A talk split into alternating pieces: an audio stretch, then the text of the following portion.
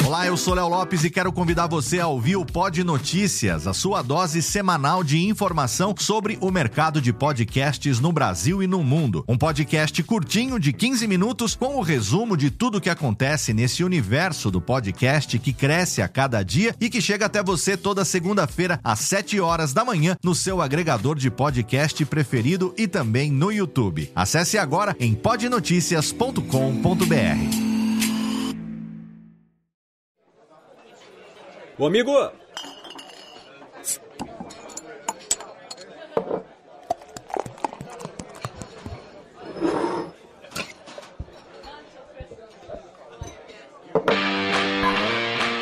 Pegue um copo, abra uma cerveja e fique à vontade.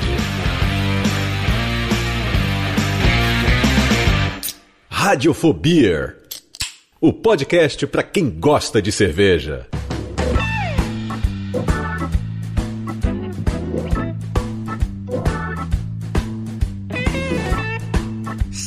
Ouvinte cervejeiro, ouvinte cervejista. Eu sou Léo Lopes e tá no ar pela Radiofobia Podcast Network. Mais uma edição do Radiofobia. Exatamente. O seu podcast do mundo cervejeiro, podcast para quem gosta de cerveja, no oferecimento da nossa querida cervejaria Juan Caloto. E estamos aqui com eles mais uma vez, os meus co-hosts, no nosso quarto programa, diretamente de São Paulo. A gente tem aqui, lá da, das nababescas instalações da Juan Caloto, a figura de John e Calote mais uma vez comigo. Salve, gente! Beleza? Arriba, arriba, muchachos. Estamos aqui. Quem diria que nós chegamos aqui ao final do nosso segundo mês, meus amigos. São quatro programas já que, olha só, para nós já é uma vitória, hein? o começo de uma história. Começo de uma história. Pra e nós. E nós estamos aqui é, para variar com o Marwan Caloto no, no, no, copo aqui. Vamos servir técnica também aqui, pra fazer vontade pro nosso ouvinte. Juan Caloto, você sabe, as cervejas são todas nas, nos latones. Então, por favor. Ah, olha aí, que delicinha pra todo mundo, ó. Hum. Nossa, sem derramar. Ah, que delicinha. Temos um programa hoje que faz parte, na verdade, da concepção do Radiofobia. Quando a gente começou a planejar o programa, a gente falou, cara, a gente quer muito conversar sobre esse tema e a gente tem o convidado certo pra isso. Então, pra explicar um pouco, ele que também é o cômicozinho da Roncaloto, o químico, químicozinho da Roncaloto, não é o cômicozinho, o químicozinho da Roncaloto, e que tem, obviamente, a pauta de hoje tem a mão dele e o convidado de hoje também, né? Não por acaso vai falar pra gente. Por favor, seu John, explique para o ouvinte do Radiofobia de que se trata esse programa e já faça as honras e apresente nosso convidado. Esse programa a gente vai falar sobre quem é que faz a nossa cerveja de verdade, que não é o cervejeiro. É a tal da levedura. E pra desmistificar um pouco, entender como que foi a descoberta dela e, enfim, o- os avanços que tiveram nos últimos tempos e o uso dela, a função dela na cerveja, a gente convidou um cara aqui que é especialista, biólogo, pesquisador, youtuber, Atila Yamarino. Olha, e Atila mais uma vez aqui na Radiofobia Podcast Network.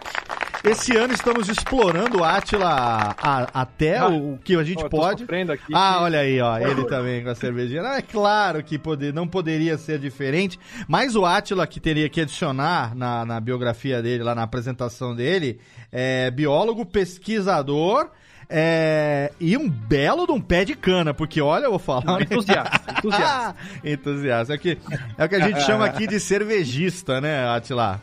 Agora, diferente de mim, que sou um cara que entende muito de beber cerveja, você tá no clube daqueles que entendem de beber e entendem também do processo. E isso que a gente vai querer explorar um pouco de você hoje aqui também no nosso programa de hoje, né, John? Exatamente. Falar um pouquinho sobre como que funciona esse processo de fermentação, é, que às vezes a galera consome cerveja e não sabe de onde que vem o álcool, de onde que vem o gás carbônico, da onde que vem, enfim, como que é feito o processo de cerveja. Ao longo do Radiofobia a gente vai tentar desmistificar isso de uma maneira acessível, é, não falando para especialista ou até para quem já conhece e faz cerveja em casa, mas justamente falar para a galera que não tem contato com isso direto, mas consome e não sabe como que é feita a cerveja. Muito bom. E antes que eu esqueça, o calote veio ou não? Porque não. Não, estou escutando a É, voz, eu, eu querido. estou fermentando aqui, Ah! tô quietinho fermentando. Você, você passou agora por um processo de dry hop, está ficando, está ficando aromático, você. É. Tomou um banho de citra, né? Gente- Ô, Léo, a gente tá aqui pra, se eles começarem a falar palavras que a gente não tá entendendo, a gente aperta uma sirene aqui pra, pra- Exatamente. pra deixar o assunto mais, Não, mais é. palpável. A gente se Dá um na cadeira aqui.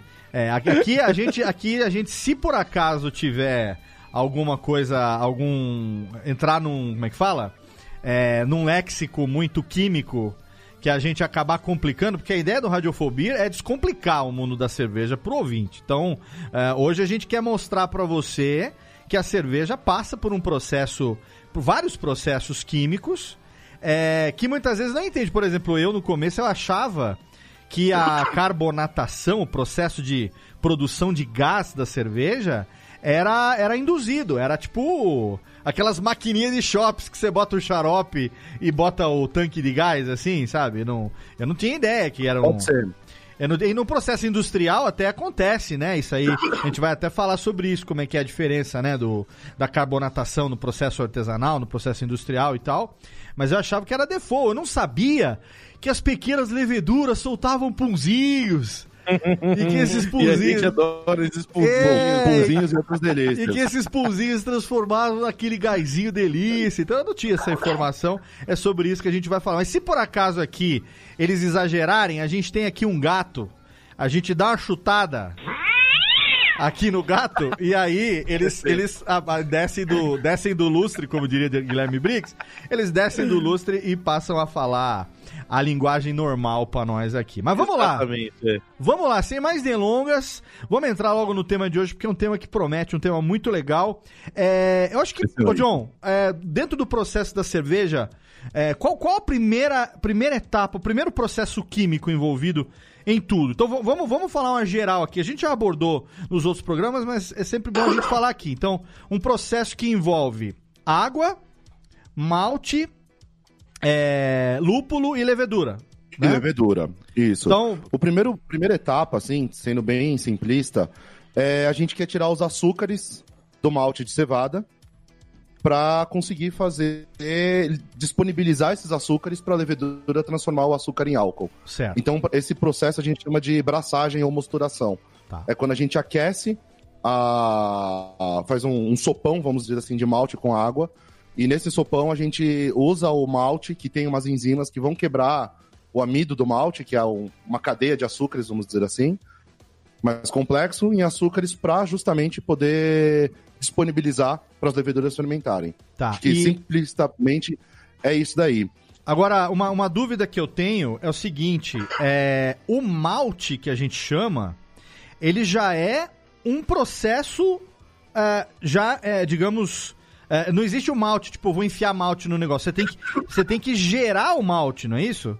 Ele tem, acho É, que tem no momento. maltear o no- cereal, isso, o é. cereal ele tem que ser malteado. Quer dizer, quando começa um processo de brotamento, alguma coisa assim. Como é que. Tem, tem, tem isso daí também antes, né?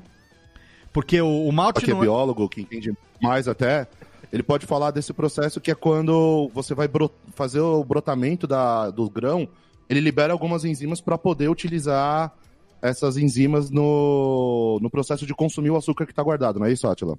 É, pensa assim, por que que comer uma banana verde, amarra a boca, é super estranho, ela é super consistente, meio dura, e depois quando você come a banana muito madura, quase podre já, ela tá super doce e desmanchando na boca. Certo. Porque a, a, a banana muito madura, ela já foi toda digerida pela própria banana.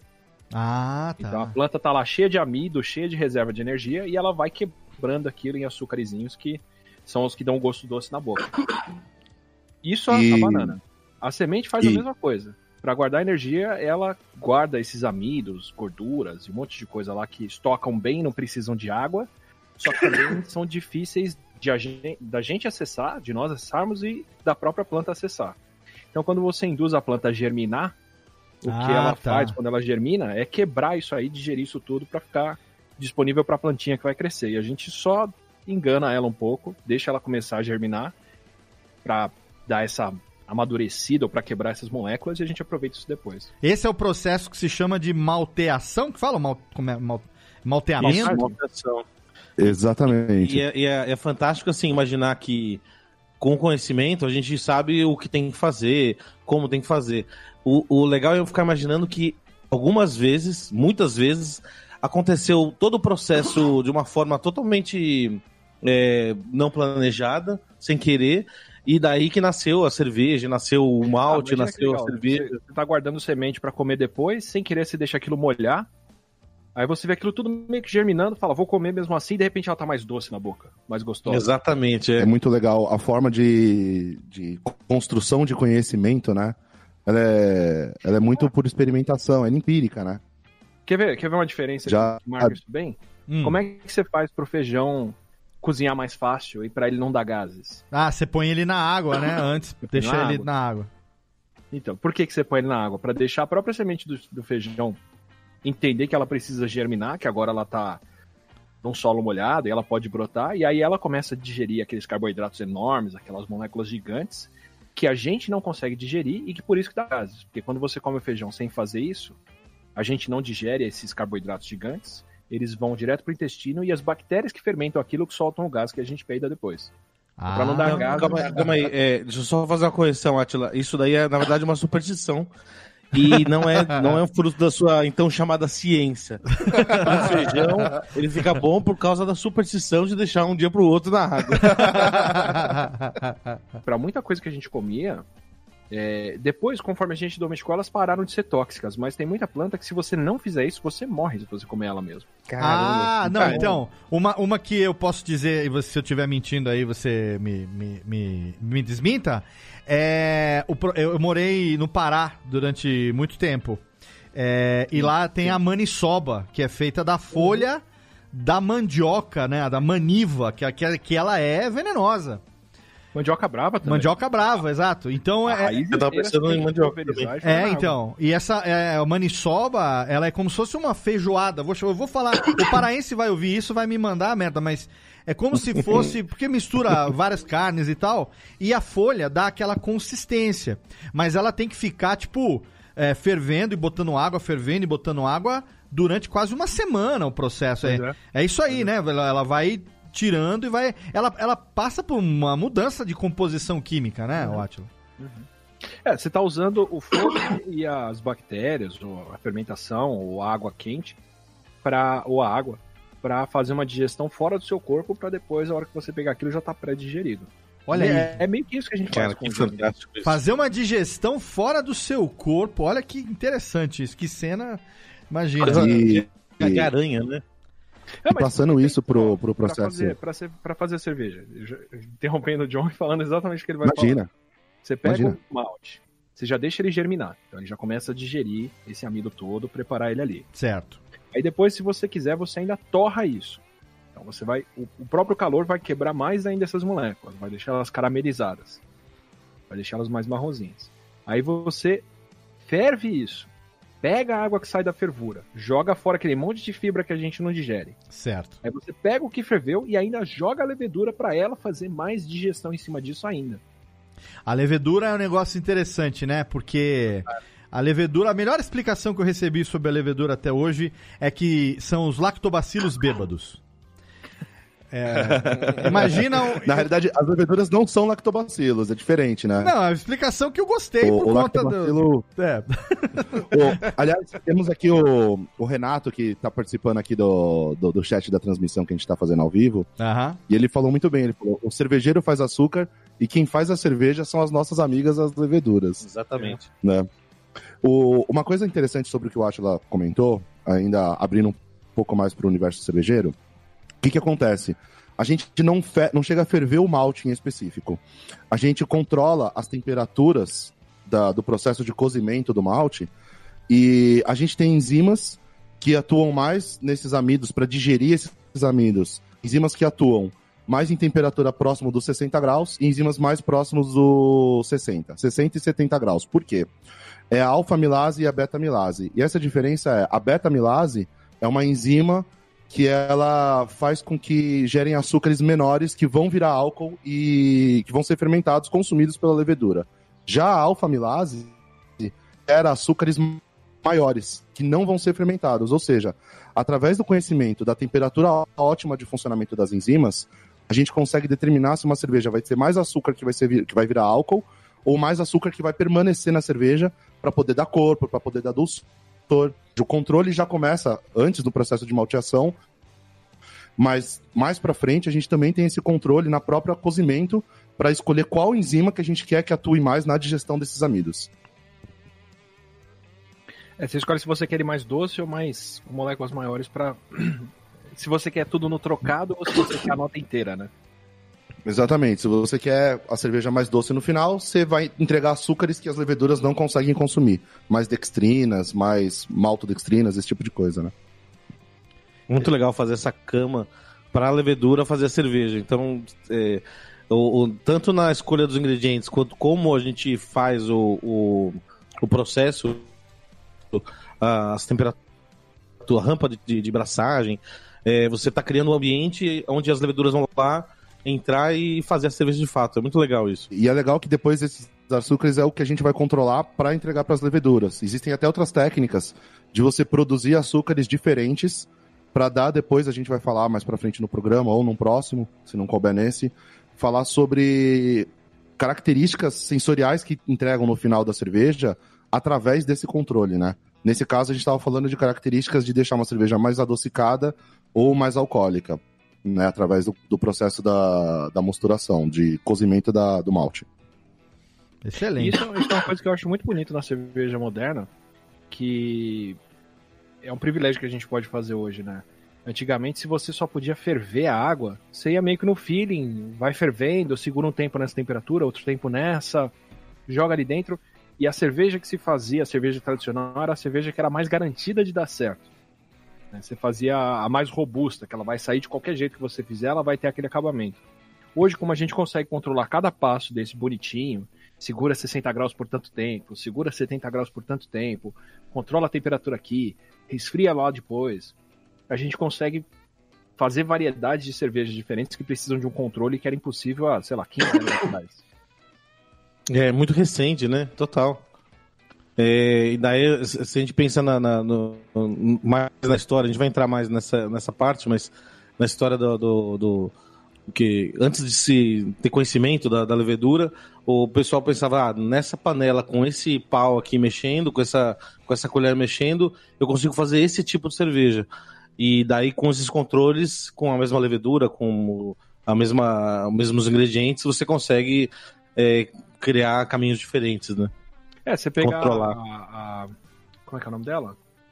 A, aquela cerveja super tradicional da, de Bruxelas. Que faz, eles fazem guias e fazem. As lambics? A Cantillon, as lambics. Sim.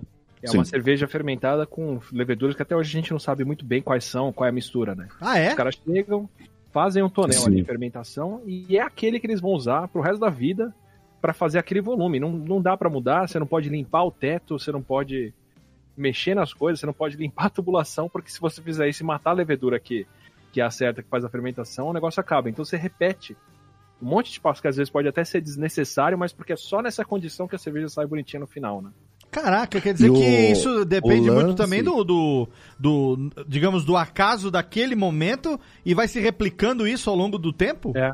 É. Se você for na, na Cantillon, na, na fábrica deles lá, lá em Bruxelas, hum. é o mesmo esquema que eles fazem há 200 anos. E eles não podem sair de lá, mover, fazer nada, porque é ali que dá certo. Mas porque jeito. não tem uma fórmula para replicar isso que não seja. Não, tanto que ele, tanto Sabe que ele que met... chega a jogar metade da produção fora, ou pelo menos um terço dela, tranquilamente, porque deu errado. Caraca. O... O que acontece, Léo, é que assim, se fosse só uma levedura específica, seja selvagem, que desse essa característica especial, eles iam acabar se isolando essa levedura, como é feito em várias cervejarias. Certo. E ele usaria só essa levedura. O que acontece é que é toda uma microbiota que você tem no ambiente de leveduras, de bactérias, é, que dão todas essas características na, na cerveja, entendeu? Qual é aquela é a Cantilon, não? É, tem, a, tem uma cervejaria na Bélgica que rolou isso, que eles mudaram a planta deles na fábrica. Foi a Cantilon, que daí eles tiveram que pegar vigas do teto, tipo... É, exatamente, eles tiveram que, que Fala, não, a, a, o, aí que tá, não tem ciência, é magia. A magia daquele lugar tava lá, eu, eu me mudei, eu tenho que voltar pra onde a magia tá. A cerveja é mágica, né? Não, é isso. Os caras fazem cerveja que o mundo inteiro compra, que se eles fizessem 10 vezes mais, o mundo inteiro ia comprar e pagar caro por isso. Mas eles não conseguem fazer mais porque naquela condição, naquele espaço, daquele jeito, é isso que sai. Ô, É mas aí, louco, né? aí a, a levedura é muito amiga, porque ela que produz ah, o, o, o álcool, ela que produz né, a, a carbonatação, mas ela também é uma lazarenta, porque ela fala assim: eu tô aqui, ninguém sabe a minha identidade secreta, entendeu? Ela tá muquiadinha ali, ó.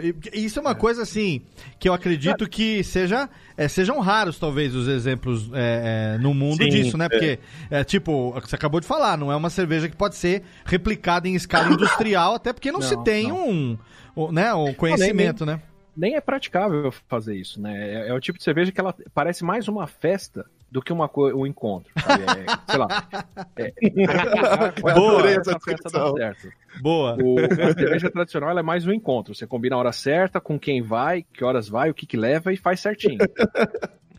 Excelente, excelente comparação. Boa, boa, Muito bom, Pô, vou começar é- a usar. Pra falar Essa dá a impressão da, que. Se você não tiver ali no lugar certo, na hora certa, pelo amor de Deus. Agora vem cá, então vamos, vamos re- re- recapitular aqui. A, o- a gente falou de, do processo químico, então. Processo de malteamento para produzir os açúcares, não é isso? A, a, a abraçagem, né, John? Exatamente. E aí tem outros processos químicos envolvidos, a gente vai falar da, da levedura daqui a pouco, é, mais ainda dentro do processo da, da cerveja, como é que isso acontece. Mas se a gente for simplificar é, essa coisa do, do organograma da produção da cerveja, depois qual é a etapa depois da abraçagem que envolve uma, uma, uma atividade química forte? Aí, logo depois desse processo de mosturação, que é onde a gente extrai os Mosturação, açúcares, isso. aham. Aí continua sendo parte da abraçagem a fervura, que Tá. é quando a gente vai ferver. Esse processo de fervura ele tem vários objetivos. Esterilizar o mosto, para você não ter nenhum micro-organismo ali que vai atrapalhar no processo da fermentação. Você tem um vai- objetivo- Só vai estar lá quem você quer colo- colocar, né? Quem você quer pôr. Exatamente, para não ter contaminante. Aí é Aí clubinho, o aí, é clubinho, aí já é clubinho, tá- hein? Oi? Aí já é clubinho, aí só entra quem eu quero, aí é... É. É É, seletivo, é exatamente, seletivo. Já não é mais a festa do Aí é, que aí nem é sala, uma- aí é sala VIP, aí é a inauguração do Ned Bunker, aí só vai quem é convidado. Aí, É isso aí. Ó, eu tenho minha canequinha até hoje aqui, ó. olha aí, excelente. Eu tenho mágoa porque eu não fui convidado até, então eu tenho mágoa. É, sempre- Mas E continua. aí, depois desse processo, aí tem a fervura para esterilizar, adicionar o, o- o lúpulo, né? Então, o que dá amargor na cerveja são os isoalfa-ácidos. Então, para não entrar em tanto detalhe técnico aí, mas é para dar uma, a gente vai jogar o lúpulo, que é essa flor que dá aroma e amargor para cerveja, que a gente tanto ama. A gente vai jogar essa flor no processo de fervura e quanto mais tempo ferver, mais amarga ela vai ficar.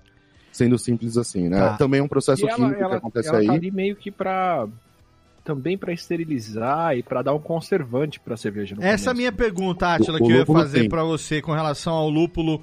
É, até que ponto a gente pode acreditar naquela lenda que eu conto pra todo mundo, eu pago, assim, de cervejeiro, é, de sabedoria cervejista, quando eu vou explicar, você sabia como foi desenvolvida a cerveja IPA, a Indian Pale Ale? E aí eu vou fazer aquela explicação, né, das Pale Ales que passaram a ser mais lupuladas para poder chegar os barris intactos nas Índias, e porque o lúpulo tem efeitos bactericidas e antibióticos. É verdade isso ou é uma bela história para boi dormir, Atila? Eu vou jogar pro John. Essa eu, tô- eu conto a mesma história. Ah, então tamo junto. Se você- Ah, então tá. Essa, Se você conta a Ah, mesma essa- história que eu, eu tô contando história de biólogo cientista, então tá tudo certo. Então eu tô, tô essa, é uma, autorizado. essa é uma meia verdade, Léo. O que acontece é assim. O, realmente as cervejas que iam para a Índia, as Pale Ale inglesas que eram exportadas para a região das Índias, elas têm, tinham por característica ter um pouco mais de, de quantidade de lúpulo. Mas não era especificamente por conta de, de preservação. Ah, Isso porque, assim, vamos concordar. é, em 1500, 1600, mil, entre 1600 e 1800 aí que mandava essas cervejas para a colônia da Índia, sim. ele, das Índias, eles não eles não tinham um controle específico de contaminação. É, não, eu pensava o seguinte, o cara mal super chegava, oxidada. o cara mal chegava vivo lá na Índia, ele tava pensando em chegar vivo. assim, As pessoas estragavam É, as pessoas, as pessoas estragavam no meio do Então- caminho, mas não, eu, eu, eu posso não Pô, chegar, é mas a breja a vai chegar. Exatamente. Pô, porque tem, ela tem realmente esse, esse, esse fator, né? No processo cervejeiro é, de produção da cerveja, é, o lúpulo ele tem dois papéis. Ele tem o papel do amargor e depois a gente tem também o papel do aroma, né? Mas são lúpulos Exatamente, tem separados em momentos diferentes do processo, não é isso? Sim, exatamente. Aí o que acontece? Essa, só pra concluir a que ia pra Índia, Aham. eles colocavam um pouco mais de lúpulo nela por uma questão mercadológica que as pessoas lá gostavam mais Gostavam de lúpulo, mais. cervejas um pouco mais lupuladas, Tá. porque o lúpulo traz refrescância, traz frescor. Sim. E aí, se eu não me engano, acho que só 1800 e lá que foi ter a primeira citação num jornal, tipo a Pale Ale das Índias, a Índia Pale Ale e tudo mais, usado isso de maneira mercadológica. Ah, tá. Mas é, era uma questão muito mais de mercado do que uma questão de preservação, apesar de realmente o lúpulo ter essa característica ba- bacteriostática, né? Sim. Ele não mata os micro-organismos, ele não mata bactérias, mas ele previne que elas é, proliferem, vamos dizer assim, na cerveja. Ah, É tipo então, o wasabi no sushi, né? Ele, Ah. ele é um antibiótico lá, ajuda a conservar o arroz, no caso do wasabi, aí da... Porque, né, uma vez que isso tudo está mais digerido pela fervura, pelo lúpulo, por tudo, fica disponível também para estragar mais fácil. Sim. Então você coloca ali um bactericidazinho, que por acaso é gostoso. É, e o wasabi também, se você podia até comparar com o lúpulo É. nesse caso, porque assim como você tem o lúpulo de aroma, é, que realça, digamos assim, a- os aromas da cerveja, ou que dá aroma pra cerveja, o, o wasabi, ele ajuda você a sentir melhor o gosto exclus, o gosto daquele, daquele peixe. Né? Então, você tá comendo vários peixes diferentes, a tendência é peixe você chegar uma hora de não, não sentir sabores diferentes. E tem peixe que é mais gorduroso, tem peixe que é mais seco, mais doce. E o wasabi ajuda a isso, porque ele tem essa função também de abrir as vias aéreas, né? E você é, sente os aromas junto com o sabor também. Além de, de ser um, uma excelente maneira de matar os verminhos. É, é, ele começa como obrigatório e depois vira um opcional que você vai Exato. acrescentando se, se caiu no gosto, né? Exatamente. Ô, a- ô, meninos, a cerveja antigamente era. é, o que, qual qual do, do- do- das- da- dos elementos? Água, malte, lúpulo e levedura não fez parte do início do processo? Foi a levedura? O lúpulo. O lúpulo. A levedura sempre, sempre teve que fazer parte, porque para ser cerveja tem que ter álcool, Só que né? as pessoas não sabiam que ela existia. Só. Exatamente. Achavam que era algo É, místico, no começo né? era água e malte, né? Quer dizer que quando aquele lazarento que ninguém sabe quem é aceitou uma aposta de tomar aquela poça de, de água marrom, daquele saco de, de malte que tava na cozinha lá no século XII, sei lá quando, sei lá no Egito Antigo, qualquer, qualquer canto desse aí. E aí falou: duvido você tomar aquela merda. O cara tomou, além de ficar vivo, deu um barato. Ali já teve levedura, mas não tinha lúpulo. Eu, chuto que era o pão que deu errado, viu? O A pão que deu de errado. no canto lá há muito tempo. Essa coisa do pão O- é uma das razões eles talvez atribuírem o descobrimento da cerveja a, a uma mulher? Por conta da atividade em cozinha, de, de panificação e tal? Totalmente. É. O, na realidade, sim, a, a cerveja, o, o consumo de, de fermentados alcoólicos, ele não se sabe exatamente quando que ele começou pela, pelos seres humanos, né? Mas tem até animais que consomem fermentados Os alcoólicos. elefantes, né? Elefante, comem amarula, macaco, né? comem que é a fruta que cai e fica fermentando lá no sol. E eles têm a migração constante na época do ano determinada para consumir e ficar muito louco lá. Então, se entorpecer não é. mais resistentes a álcool que tem é o beija-flor. Olha aí, sério? Que louco. Porque o néctar na flor fica fermentando também. Olha aí. Você tá brincando? Eu vou comer flor agora. Sério? Cara, eu vou começar. Calote, a partir de hoje eu só, Álcool. a partir de hoje eu só vou chamar o calote de beija-flor. Oh, que delícia. Olha aí, fica a dica pra uma receita romântica de Juan Caloto com... Codinome com flor, hein? Codinome beija-flor. Codinome beija-flor. Quase 16%. É, olha aí. Uma, uma, uma cerveja futuramente, agora que pode colocar as, as flores na cerveja, Vai que futuramente você não dá pra fazer uns negócios desses também. Mas calma aí, daí o beija-flor ele vai, ele vai, ele vai pegando o néctar que tá fermentando e daí ele por isso que ele, Não, ele é dá umas dia, meio estranhas. O dia inteiro no sol e aquilo lá fermentando, ele tem que aguentar. Pô, isso Caramba. tá parecendo aquele sketch dos trapalhões. Abelinho, eu quero mel. Cara, Só e os você ficar voando, parado, naquela velocidade de bater asa muito louco, deve ser muito difícil. Tem que ter uma Não, estabilidade. ele fica parado porque ele não tá conseguindo andar. Ele tá tipo, parado assim, eu não sei pra onde eu vou. Descobrimos por que, que o beija-flor voa parado, porque ele É, não único, sabe pra onde é ir. o único passarinho que voa pra trás. Ele tá bêbado, óbvio. Agora, ó, eu quero fazer uma pergunta aqui. É, por que que no processo de produção da cerveja a temperatura, a variação de temperatura é tão importante? O que que muda tanto assim? Porque é, é, a gente tá vendo aqui, né, futuramente, agora, a- em breve fazer aqui uma, uma cerveja de panela aqui, aqui na- na- na- nas, nas nababescas instalações da Radiofobia. Vamos, vamos fazer a, verdade. Vamos fazer a Radiofobia. Em breve teremos a nossa cervejinha. E, e uma das coisas que a gente estava conversando é dessa coisa da necessidade de variar temperatura. Tanto é que é tudo muito preciso, né? No, no termômetro, tanto a refrigeração quanto a- a- o calor do moço, do aquecimento. Por que, que essa variação de temperatura é tão importante? O que, que ela influencia no processo químico? Essa variação de temperatura em, diver- cada, em cada estágio ela tem uma função diferente, né? Ah, Que nem a gente falou, no estágio da mosturação é porque você quer extrair, extrair os açúcares da, do malte. Depois na fervura você quer gerar amargor, extrair amargor do lúpulo, extrair os óleos do lúpulo para você dar esse sabor de lúpulo na cerveja. também, né? E esterilizar o- a cerveja, coagular as proteínas para ela ter menos proteína ali. Você quer ferver ela, porque no processo de tirar o, do, do, do malte os açúcares, você também vai tirar um composto que se chama DMS, que é dimetilsulfeto. Esse composto tem cheiro de milho cozido, de vegetal cozido meio apodrecido, assim, não é Certo. gostoso. De, de brócoli, né? Exatamente. Cheiro de brócolis, é aquele que tá- fica na geladeira, sabe quando você vai abrir para colocar no micro-ondas? É aquele cheiro.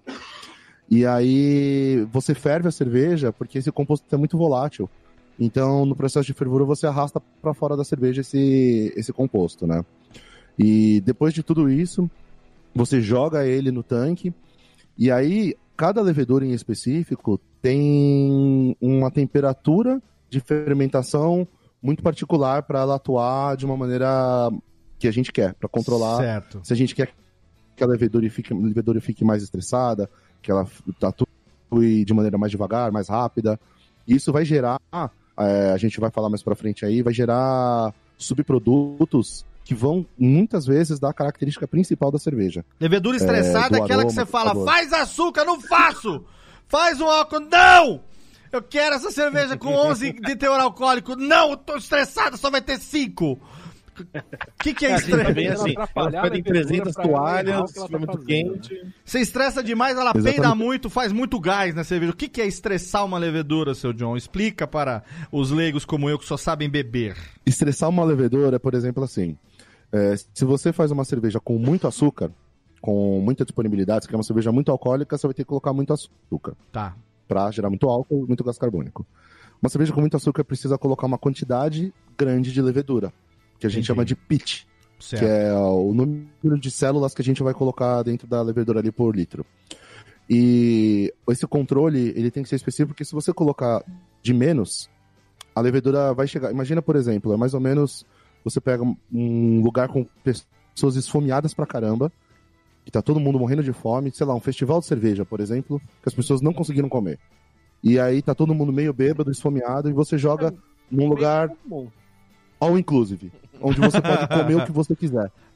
Imagina como essas pessoas vão se alimentar. E quantas vão morrer de, de congestão? Ou então, uma boa comparação pode ser a festa do aniversário de São Paulo que você tem o bolo. Oh, essa é boa, hein?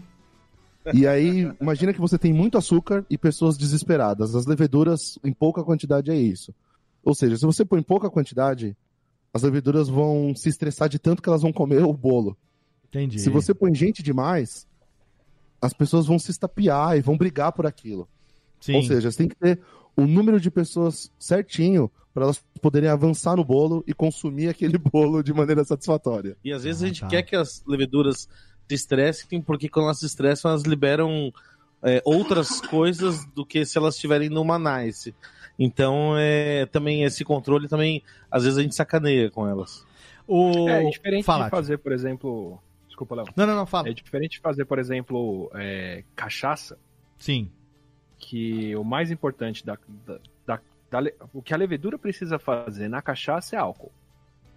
Então você pega a coisa que mais tiver açúcar possível, que é o caldo de cana, enfia a levedura lá e deixa ela fazer o álcool que for. Aí você destila esse álcool e depois você deixa envelhecer em barril, faz outras coisas que onde você puser, aquilo vai dar um gosto novo em cima do que você fez. Mas então você pegou o álcool do que a levedura faz e o gosto que você vai adicionar vem do que você trata depois da cachaça para envelhecer. Ou de como você destila ela na hora que você está fervendo. No caso da cerveja, não. No caso da cerveja, quem vai dar tanto o álcool quanto o gosto, geralmente, é a levedura e o lúpulo depois. Então é aí que você tem que cuidar para ela dar conta de fazer o que você quer que dê gosto. Ô, ô, gente, mas o. Deixa eu fazer uma pergunta de leigo aqui. É, A levedura, ela só não foi descoberta lá pelo século XVII, século XVIII, por aí? Não foi uma coisa recente na história da humanidade? Quer dizer, era uma coisa que estava presente no processo, mas é, é, era, era o que? Uma das. O fato de não se saber o que, que fazia aquilo era mágica? É, Não é feitiçaria? É tecnologia? Que porra que, é, que acontecia isso? Porque teve, teve a ver, não tem, com, com o Pasteur lá, des- descoberta da- da- da- das coisas todas que aconteceram. Eu tô fazendo uma pergunta de leigo aqui, porque, tipo, cerveja existe desde, sei lá, da, da- da antiguidade, do Egito, mais até, mais antiga até. E de repente você descobre que o processo de só cerveja não, mas fermentação como um todo já existia no processo né, na humanidade, mas você só foi descobrir o que que fazia isso agora, há pouco tempo, né? Então, o quanto, o quanto que isso mudou a partir do, de você ter descoberto isso? Houve o quê? Maneiras de se descobrir como que elas eh, se comportam, como controlar esse processo, como que você estressa a levedura, você já sabia, quando chega pra ela e fala assim, ó, teu marido, vai ali que vai, agora você vai pegar ele. Tá bom, esse cara! Aí você descobriu os jeitos de, de estressar, Co- co- como que esse processo de descoberta mudou a produção de cerveja que a gente conhece hoje do que era? Então, o- esse momento, assim, a, a levedura ela sempre existiu, né, no, no ambiente. As leveduras elas estão disponíveis aí no ambiente, então tanto que se você conseguir alguma coisa, um açúcar, num ambiente favorecido com água, vai rolar uma fermentação espontânea. E o homem não sabia disso, né? Ela vive na semente já, ou na fruta, onde for. A hora que isso cai no chão e adiciona água, ou a própria planta digere o que tinha ali dentro, a levedura já sai se virando. Então, Já começa o processo de chão, fermentação, né? né, milho, milho, trigo, o que você juntar já vai ter levedura ali dentro, né? E só que o homem não tinha conhecimento disso e ele ele, ele dava o crédito para os deuses de fazerem esse processo de fazer esse líquido maravilhoso que a gente chama de álcool e que entorpece. E até por volta do de 1600 não se sabia que existia, nem que existia levedura. Eles tinham o processo de formar, fazer a bebida e consumiam. Só foi ter uma identificação por volta de 1600, quando tiveram os primeiros microscópios para o pessoal conseguir olhar, mas ainda eles viam a levedura como algo que nem era vivo, né? Era um, Uma areinha lá. uma areinha que tinha, uma no sujeira que tinha lá no processo, talvez um subproduto disso. Era bem os primórdios do, do processo científico e tudo mais. E quem foi um dos primeiros a descrever o processo de fermentação, na realidade não foi o Pasteur, quem começou foi o Lavoisier, mas ele acreditava o processo de fermentação a algo, uma reação natural, de reação com ar. Uma transformação química, né? Exatamente, uma transformação química que acontecia com o ar. Então, ele acreditava que os açúcares reagiam com o ar e formavam álcool e gás carbônico. É, A verdade que reagia com ar? Tipo, deixar um açucareiro aberto ia, ia fazer o negócio. Ia acontecer. fermentar. Era o que eles acreditavam. É que o Ah. controle do, de processo microbiológico era tão deficiente ainda na época Hum. que você não. Tudo estava contaminado com alguma coisa de levedura ou bactéria. Sim. Então, Era qualquer experimento que você ia assim. fazer. Você junta a água com açúcar ou com né, o, o mostro da, da cerveja ou o que for, ferve, e enquanto você deixar esse fervido fechado, ele não se transforma. Tá. Se você abrir ele pro ar, ele se transforma. Então você fala, ah, é a reação com o ar. O pessoal não sabia que eram partículas suspensas no ar que tinham essas leveduras que faziam isso.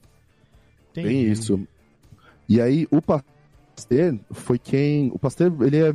Podemos dizer que ele que propiciou a gente conseguir fazer cerveja do nível que a gente faz hoje, assim. Então, sem ele, estaria tudo contaminado ainda, ou alguém, outra pessoa teria descoberto isso. Sim. Porque aí o Pasteur foi quem descobriu que a levedura era um microorganismo vivo. Então, em primeiro lugar, ele descreveu as leveduras e as bactérias e disse que eram microorganismos que tinham vida, que faziam todo o processo de respiração e tudo mais. E ele também acreditou as leveduras, a, ele que determinou que as leveduras que faziam o processo de fermentação. Através de um experimento que é muito interessante, se o pessoal consegue ter, vendo as imagens assim, consegue ter uma, uma visão mais fácil, que era, ele fez um frasco com um pescoço de ganso. Um frasco que No, permitia no formato, né? Não- formato de no pescoço formato de ganso. pescoço de ganso. E era um frasco que Bolinha, permitia que. Um gargalo super Era- comprido e cheio de volta, assim, de vidro. Exatamente. Sim, é. Era, era, ele era a garrafa de pato purifique do laboratório. Imagina que você Exatamente. tá no- no fogo, ele ficou com a ponta mole, aí você vai lá e puxa aquilo pra ele ficar ainda mais longo. Era um sabe? bico de pato de Bunsen. Muito bem. E daí? E aí o. E aí ele, ele colocou o mosto lá dentro, né? Ferveu esse mosto, e, ou seja, esterilizou ele totalmente. E aí ele garantiu que o mosto mantinha contato com o ar. Era como se fosse uma evolução do experimento de você ter o mosto fervido fechado, e quando você põe em contato com o ar, ele, fer- ele fermentava. Então o que acontece? Ele mantinha em contato com o ar, porque o ar passava por esse bico de pato, aí vamos dizer assim, né? Esse pescoço Aham. muito alongado, mas a poeira, essas partículas que estavam em suspensão no ar, não conseguiam ter contato com o mosto. Certo. Ele mantinha o mosto estéril e não acontecia a fermentação. Com isso, ele comprovou que a fermentação não acontecia por conta com o ar, porque o ar estava em contato e não rolava.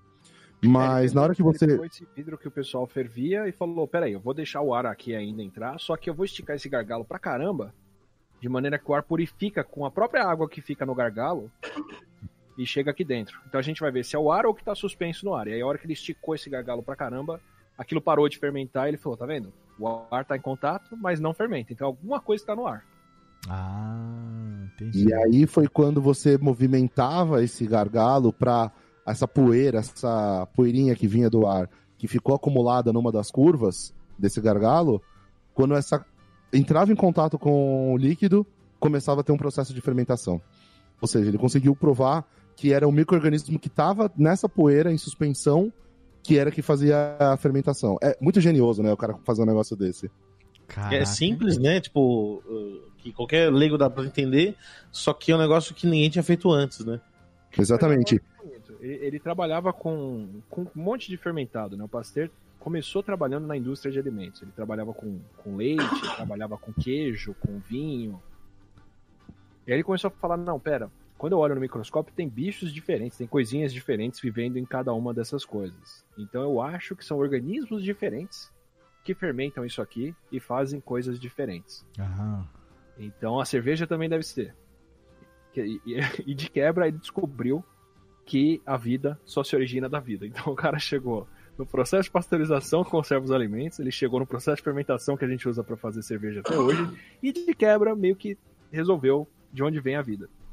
Olha aí. Ele quebrou a teoria da geração espontânea com esse experimento. Olha aí. Então, então devemos aqui. Vamos fazer um brinde, já que nós estamos com nossos copos aqui. Um brinde a Luiz Pasteur, ele que. Melhor coisa que ele fez na vida foi deixar, de, foi deixar de fazer pastel e começar a pensar na- nas leveduras, estudar as leveduras. Muito bom. Um brinde. Cadê o TNK? Mais um brindezinho aqui de. De tintim aqui, TNK. Não tem a, os Rubens e Jorge estão interessados no assunto hoje aqui. Dá pra levantar, por favor, bater umas palminhas aqui pro, pro nosso amigo Pastel? Não, não, não é dois tintim que faz. Isso, é dois que faz. Muito bem. Olha só, é, Isso, isso aqui que ano? Isso aqui ano mesmo? É, Isso é por volta de 1860, faz né, tempo Atila? para um caralho. Mas- É, segundo o calote, o, o calote, aqui- o calote não, segundo o John, é 1879, quando ele descobre que a fermentação é causada pela levedura. ah, olha aí. Então, É isso daí.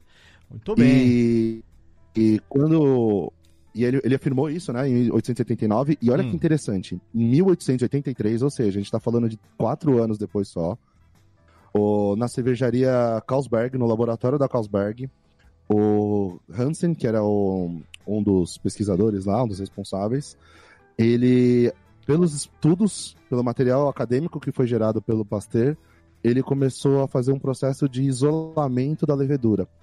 E ele Essa foi o primeiro que faz isso, o que na poeira que faz isso, né? Exatamente. E aí ele conseguiu isolar a primeira levedura sem contaminação, que era que foi, teve o nome de Saccharomyces calbergensis, que é a levedura que faz a nossa lager. É, Olha aí! As cervejas Pilsen, lager e tudo mais. Olha E ele foi o primeiro que conseguiu isolar e armazenar isso de maneira satisfatória, numa mistura de agar com mosto que ele fazia lá. E aí ele armazenava isso e podia transportar. Isso permitiu com que as com que as cervejas lager elas se disseminassem mais pelo mundo, por quê? Porque as ales que eram feitas na Inglaterra, que eram feitas no resto da Europa, essas cervejas ela ainda tinham muito contaminante, ou seja, todas elas ainda tinham contaminação de bactérias, eram ácidas, azedas. E a lager não, ela tava, a levedura lager ela tava purificada, ela tava isolada. E isso deu uma ajuda de disseminar e talvez esse seja um dos motivos pela lager ser hoje a cerveja mais a Pilsner, né? American Lager, Pilsner, ser as cervejas mais consumidas no mundo. Olha Posso aí. pedir dois minutinhos de pagação de pau pra Carlsberg aqui? Faz favor. Olha que bonito. O Hum. processo é super legal. Ele pega a cerveja, dilui ela em bastante água e espalha isso numa gelatina pra caramba, pra garantir que cada bactériazinha lá tá uma longe da outra. Tá. Ou cada levedura, que não é uma bactéria. E aí depois você vai pegando cada pontinho desse que separou e vai testando pra ver quem é que faz a fermentação bonitinho. Aí ele acha uma e fala: Não, essa aqui, quando eu coloco na cerveja, dá certo. Essa é a, é a levedura certa que faz a cerveja, que virou a Saccharomyces Carlsbergensis. E, quer dizer, foi a ciência que fez a Carlsberg chegar numa cerveja boa. A ciência e a paciência, né? Porque, porra. E aí, o que, que eles fizeram? Cara, que Até demais. hoje, na Dinamarca, a ciência do país é patrocinada, acho que um terço do orçamento de ciência deles vem da Carlsberg. Os caras Olha aí. pegaram a grana ferrada que eles fizeram com essa cerveja e falaram: a gente vai bancar a ciência do país aqui e vai pagar laboratório, pagar universidade, pagar o que for pra fazer isso. Olha aí. Lá né? na É frente, de Foda, que foda. dinamarquês foda. ganhou o prêmio Nobel, eu Ah. não lembro qual era o nome do cara. A Carlsberg virou e falou: não, a gente bota uma, uma torneira de cerveja na casa dele. Ó, ó. Isso é muito, muito Isso é muito foda. é muito Meta legal. de vida, hein? Se bobear, não botou só a torneira de cerveja, botou um encanamento dedicado da fábrica pra casa do A cara. fábrica pra casa do cara. Exatamente. É isso mesmo? É isso mesmo. Puta, não tava na pauta isso não, eu só imaginei um mundo ideal aqui. Que seria, pra mim, hoje o mundo ideal seria assim, não preciso de mais, três, três bicos de Juan Caloto na, na- na minha, aqui no escritório. Três biquinhos Só. é, Léo, você tem que ganhar um Nobel. Cara, eu vou ganhar Mas você quer o... mais motivação do que isso? Vou ganhar o prêmio Nobel de ter descoberto que o podcast é uma grande mentira. É, a gente... Posso, posso fazer a, a aposta então? É. O- se Léo ou Atila ganharem o prêmio Nobel, a gente faz fornecimento vitalício de Rancaloto pra eles? Porra, só se eles tiverem alguma doença terminal, porque daí a, a vida é curta, Não, então. não, não, não, não, não. Tanto prejuízo. Fornecimento vitalício é pouco que eu já tenho enquanto o contrato desse podcast estiver ativo. Isso aí já tá garantido. O que Cara, eu quero é. Carlsberg é muito legal. O que eu mesmo, quero né? é a Porque- torneira, é a Niels Bohr. torneira chegando aqui no estúdio. Tipo assim, tá acabando essa que eu tô tomando aqui agora. Eu só quero pegar aqui do lado do microfone psst, e abastecer. É isso só que eu queria. Quando o Niels Bohr ganhou o, o Nobel de, de, de Química e Física, na verdade, foi ele que ganhou a torneira em casa. Ah, Newsborn é o nome do. Puta que pariu, ó. Queria. Inveja define, hein? Inveja define. Demais. É, na Carlsberg lá da, Dina... da, da onde que é? Da Dinamarca? É, é da Dinamarca? Hã? É, são dinamarqueses. Não, viajei. De Copenhague. Copenhague, olha que legal. É, de daqui pra cá longe, agora, pô, ali de Moema pra cá, da, da- não, aqui de Tupéva, pô, aqui de Tupéva pra cá chega, pô, tranquilo, a gente, a gente rouba, um, rouba uma tubulação da Petrobras ali e bota um rancaloto no lugar. Olha só, Pe- Pega a Dutra, né? Pega, é, Dutra, que mais é Dutra, não, vem pela, vem pela SP360.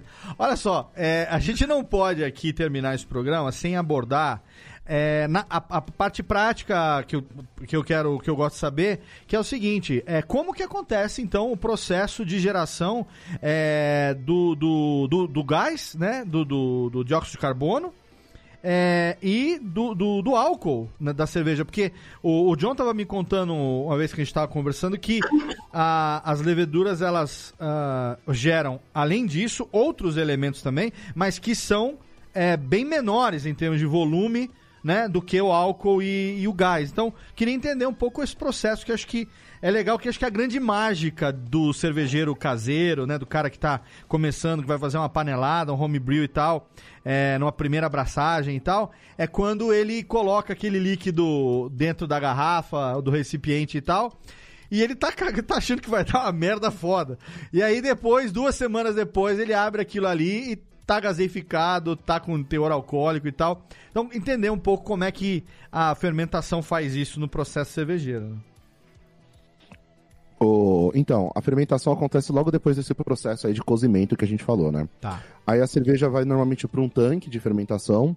Esse tanque, na indústria, a gente tem a temperatura controlada. O pessoal que faz em casa controla, às vezes, numa geladeira, alguma coisa assim.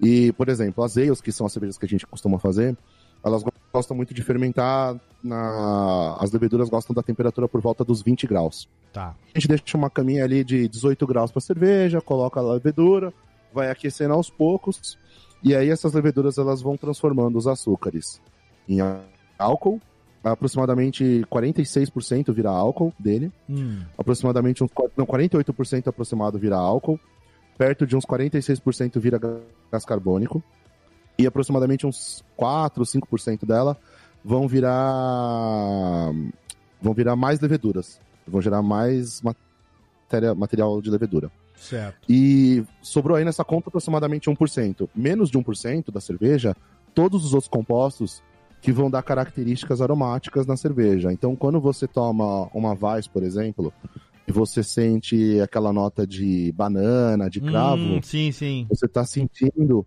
subprodutos da fermentação que foram gerados naquela condição que aquela cepa de levedura gerou especificamente, que são compostos, são ésteres, por exemplo, que tem esse cheiro e gosto de banana. Ah, né? é legal a gente falar isso, né? Porque tem muita gente que acha que ah, aquele, aquele cheiro, aquele aroma, por exemplo, já que você citou, de banana, de uma Weiss, é porque tem adição de banana na receita. E não tem, né? Não tem nada de banana. Não, é, é, faz parte do processo de fermentação e essas leveduras geram esses ésteres. O éster ele é nada mais nada menos do que um, uma mistura de um álcool com um ácido carboxílico. Então você tem no processo de fermentação geram ácidos carboxílicos, obviamente o álcool é gerado, alguns tipos de álcool, e quando eles reagem e se misturam esses dois, eles formam um éster. E os aromas artificiais que a gente consome, é, então, quando você vê, consome uma bala, alguma coisa que fala assim, a bala com aroma de banana, bala com aroma de morango, a grande maioria desses, deles são ésteres, desses aromas artificiais que foram sintetizados. No caso da cerveja, não é artificial, é um éster que ele foi sintetizado pela levedura no processo de fermentação.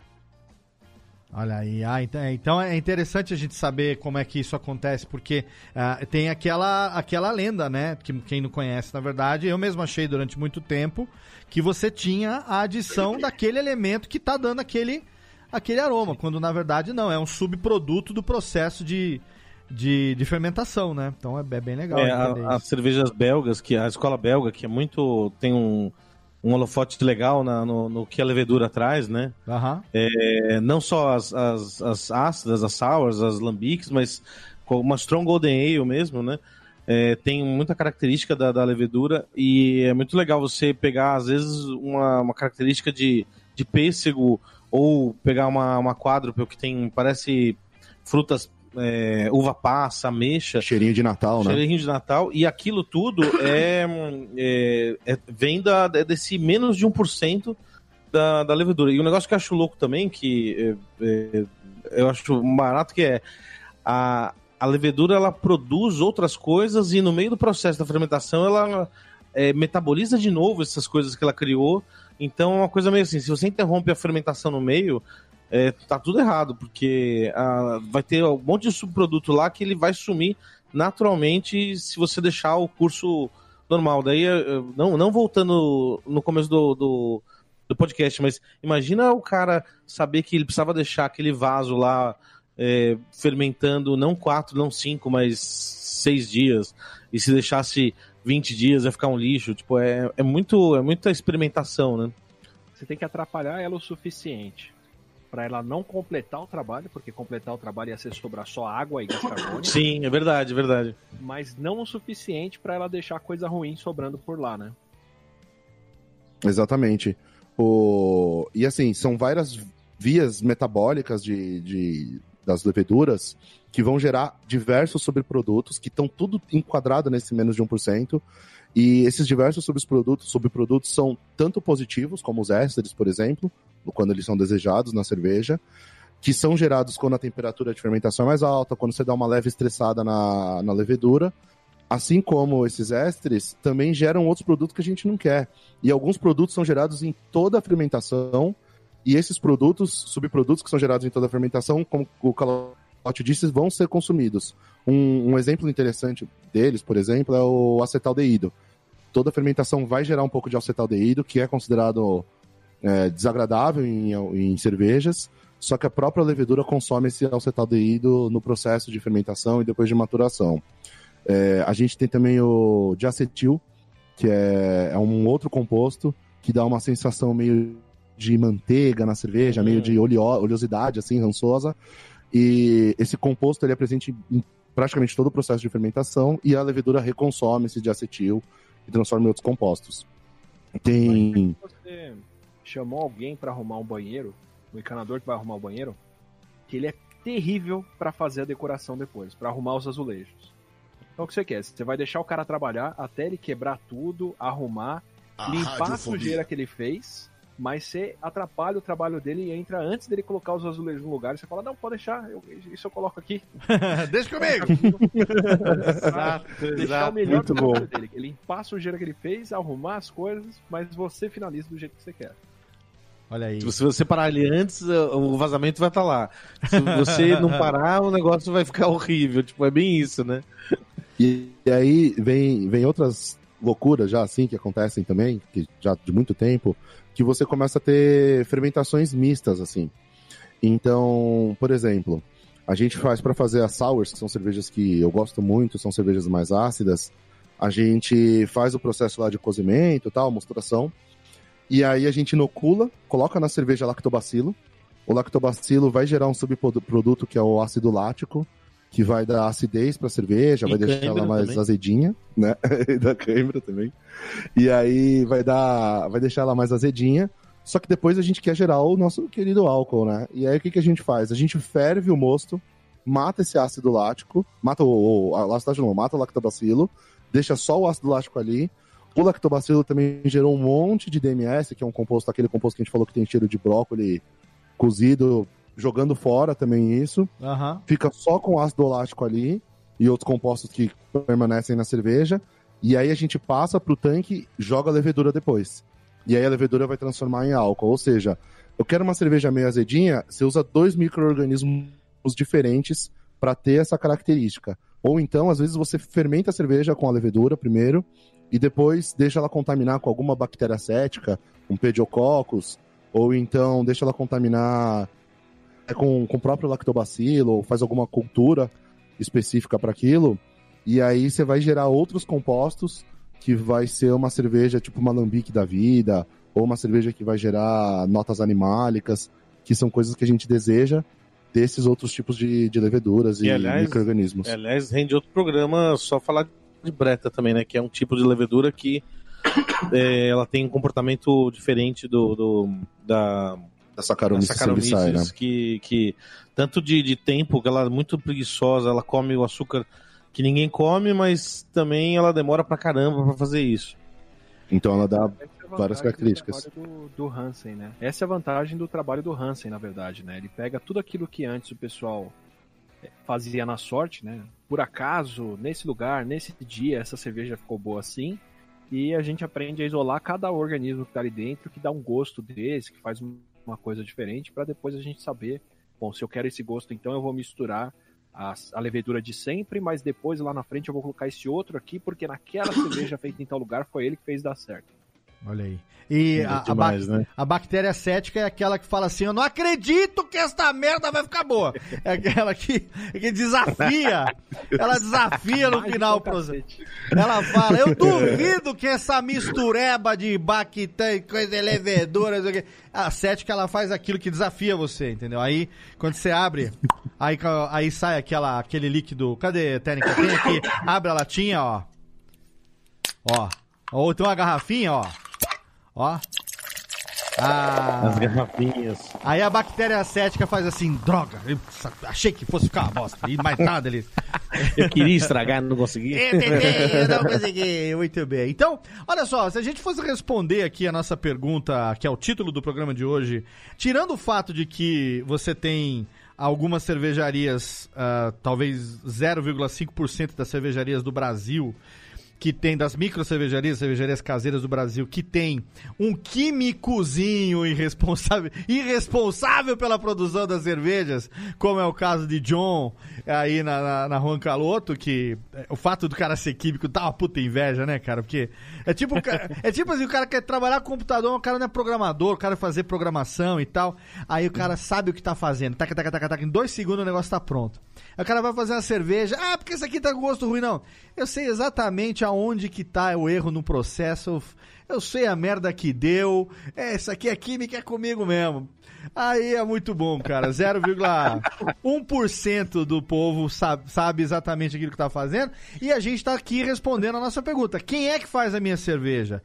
É a- a- é o processo todo, mas as queridas levedurinhas têm aí um carinho especial no coração do, do- da geral, né? Leveduras domesticadas e muito bem tratadas. Ah, sim, as leveduras. Exatamente. E o que a gente faz é isso, exatamente o que você falou, Léo. A gente só prepara o terreno para a levedura fazer o trabalho.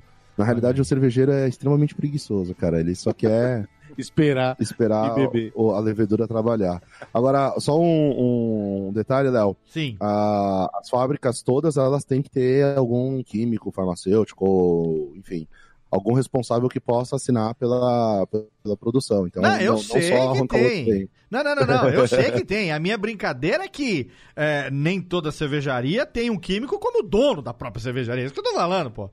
É, Ah, sim. que você tem que ter um químico responsável, tem que ter. Até, até no açougue do tio João você tem que ter pra dizer que a carne não tá contaminada e tal. Até aí, é, Ministério da Saúde adverte. Mas o, o cara, o cara ser dono da porra toda, a chance de ser enganado é muito menor, porque para, eu já sei o que tá acontecendo aqui, o que aconteceu. A minha levedurinha está meio, está meio, vaga, está meio vagabundinha. Vou dar uma estressadinha nela. Trabalha, levedura! Ela vai lá e faz o trabalho. Entendeu? Na próxima você vai ali, oferece pra ela ali, faz um carinho nela, paga um jantarzinho antes da fermentação. É, Atila, tem que tratar bem da levedurinha, né? Ela que é a... Não, não pode deixar ela na zona de conforto, né? Trata bem, mas pra poder estressar ela depois e fazer ela Ah, produtiva. mas aí, Técnica, joga um reverb aqui. Mas esse é o segredo do amor. O segredo do amor é esse. Você trata bem, de vez em quando dá uma pressionada, faz um ciúminho, dá uma estressadinha. É o temperinho, é o temperinho que precisa pra poder dar certo. Olha aí. Conforto, né? muito bom. Na, na- na verdade, então, olha, você aí, cervejeiro caseiro, você que tá começando, a gente ainda vai falar de, de, de braçagem caseira. A gente já tá come- só começando aqui o nosso Radiofobia. Estamos aqui no- no- nos primeiros programas ainda, mas em breve. A primeira latinha ainda. É, em breve a gente vai ter um manual sobre. É, o manual de terapia de casais, como tratar bem sua levedurinha e ser feliz. Esse é o segredo Como para reacender o romance, o romance com né? sua leve, com né? sua levedura. Esse que é o mais importante. Muito bem, ó, se deixar, a gente é claro, o papo é legal, a gente tá tomando cerveja, falando de cerveja, com amigos queridos. Se deixar, a gente fica aqui por horas e horas a fio, mas infelizmente a gente tem que acabar o programa de hoje, tem que Não, não, não. O programa foi fenomenal, fenomenal. Fenomenal. Aí, batendo as palminhas. Vamos aqui encerrar. Cadê, Técnica? Tem a- aquela nossa trilhazinha de encerramento? Joga ela ali pra gente, por favor, pra gente poder fechar. Cadê? Cadê? Sim, nossa trilhazinha de encerramento, Radiofobia número 4. Olha aí, chegamos ao quarto programa, encerrando os trabalhos. Hoje com a presença, além, é claro, dos nossos queridos John e Calote, diretamente da cervejaria Juan Caloto. Temos aqui hoje que você não acompanhou ao vivo, olha, gente, você perdeu, hein? radiofobia.com.br barra ao vivo. Vai lá, tem o vídeo lá no nosso canal para você poder ver, porque todas as gravações são transmitidas ao vivo, inclusive do Radiofobia. E a presença dele direto de São Paulo, meu amigo biólogo, pesquisador e amante das levedurinhas, Átila Yamarino. Das levedurinhas e lúpulo. Do lúpulo também, é. A gente, é. a gente é do time do lúpulo, né, Atila? Pô, tamo junto, cara, ó. High five aqui, ó. Pau pra nós. Porque você sabia que o mesmo efeito de high five é o mesmo efeito de. É. Babaca. Babaca. É o mesmo efeito. É o mesmo efeito. O barulho batendo na cara é o mesmo barulho batendo na mão. Mas a gente teve, né, recentemente lá, a convite. Né, recentemente não, porque já faz um puta tempo. Mas a gente teve lá no ano passado. Não sei se é ano passado ou quando foi, quando foi a publicação desse programa. É, lá na Startup Brewing, lá em Itupeva, onde é produzida, a, onde são produzidas as cervejas da Juan Caloto. E lá tivemos a oportunidade de botar a conversa em dia. Estava lá Átila e, Átila e Paloma, estava lá Tucano também com a nossa querida Bazinha e os nossos amigos com suas respectivas estávamos ali e foi um dia bem lupulado, hein, seu Átila, hein? Um. Oi? Estragou, porque eu descobri que a cerveja no tonel ali, Ah, hoje outro mundo. temos uma foto ali que a gente A mandou. cerveja direto do tanque é outra coisa, né? É, vou botar o link no post desse episódio pra você ver uma foto da gente ali que foi produzida ali pelo Joãozinho 30 com as luzes ali, os, os neons ali. Carnavalesco, né? É, ela ficou carnavalesca, ficou meu amigo! Ficou uma foto fantástica ali no fim já da festa. Mas Atila, Eu muito legal. Pós daquilo. Pós é nunca mais Foi. acho igual. Com certeza. Pô, muito legal ter você mais uma vez aqui num podcast da casa e pela primeira vez aqui no Radiofobia. Um prazer receber você, que seja o primeiro de muitos, né? Sim, sim, tem bastante coisa pra falar e tem muita cerveja pra tomar. Olha É aí. muito legal falar. De é, da- a, a levedura ela é talvez o ingrediente mais obscuro assim da, da cerveja, que não dá pra você pegar com a mão e experimentar, né? E é muito legal conversar com a Atila sobre ela, é muito legal mesmo. E ah, vou aproveitar e fazer uma- um convite aqui. Vocês estavam falando da festa da startup. Todo sábado tá rolando o Garden lá, que agora tá pegando, com banda, 20 torneiras de chopp. Então, a fábrica abre aos sábados pra, pra galera invadir lá e, e tá cada vez mais legal, viu? Fica, fica lá o. o link no post pra quem quiser. Tem a página lá da Startup Brew no Facebook, que é um canal ali onde divulga tudo, né? Tem também o perfil lá no Instagram, que eu também fico sabendo de tudo que tá acontecendo lá. É, e nós estamos aqui encerrando esse quarto episódio do Radiofobia. É, já vamos deixar aqui o teaser de que em breve teremos novidades no feed desse programa porque estamos aí com a produção de algo que promete é, trazer um pouco de romance, tensão e emoção no Velho Oeste, no, no seu coldre. É, Exatamente. se prepara que, olha, se você quer saber sobre a origem dos, das cervejas da Juan Caloto e não se contenta só de ler a descrição fantástica dos rótulos da- das latinhas, em breve teremos novidade pra vocês, mas mais do que isso eu não conto! Obrigado, John, obrigado, Calote, obrigado, Atila! Valeu, valeu, gente. Valeu, galera. Valeu, obrigado. Obrigado a você que acompanhou também a gente aqui no radiofobia.com.br barra ao vivo. Lembrando, é claro, que o link, todos os nossos links das redes sociais, de todos, né, de mim, do John, do Calote também, e do convidado, obviamente, hoje o Atila aqui com a gente, estão lá no nosso post. Você ouve todos os episódios do Radiofobia na Radiofobia Podcast Network, radiofobia.com.br barra podcast. Se você quiser, é só você jogar Radiofobia no seu agregador, agregador que você quiser. Você pode jogar lá, a gente está no Google Podcasts, está no Apple Podcasts, a gente está também no Spotify, no Deezer. Você pode também no agregador do seu smartphone. Você pode colocar ali no seu Android, no seu dispositivo iOS. Não tem desculpa, é só jogar Radiofobia, um programa quinzenal que está começando agora, mas que vai durar muito tempo porque tem muita novidade, muita coisa boa, trazendo excelentes convidados e descomplicando o mundo cervejeiro, é claro, para quem gosta de tomar uma. Um abraço na boca, até o próximo episódio e tchau!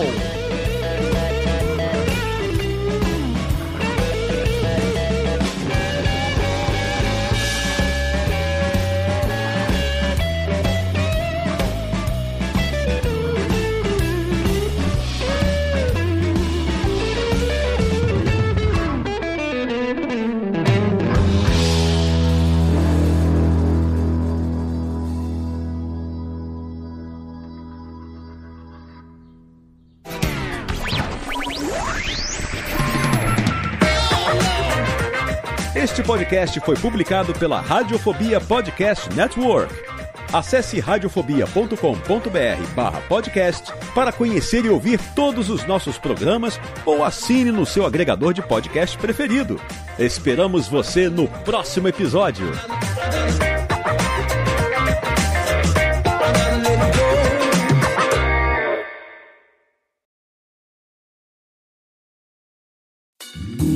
Oi, eu sou o Antônio Viviani e quero convidar você a ouvir o nosso podcast Voz Off. Desde julho de 2017, eu e meu amigo Nicola Lauleta temos o prazer de conversar com as grandes vozes do rádio, da TV e da publicidade do Brasil e trazer suas histórias até você. Se você, como nós, é apaixonado por locução, acesse vozoff.com.br e acompanhe nossos episódios aqui na Radiofobia Podcast Network.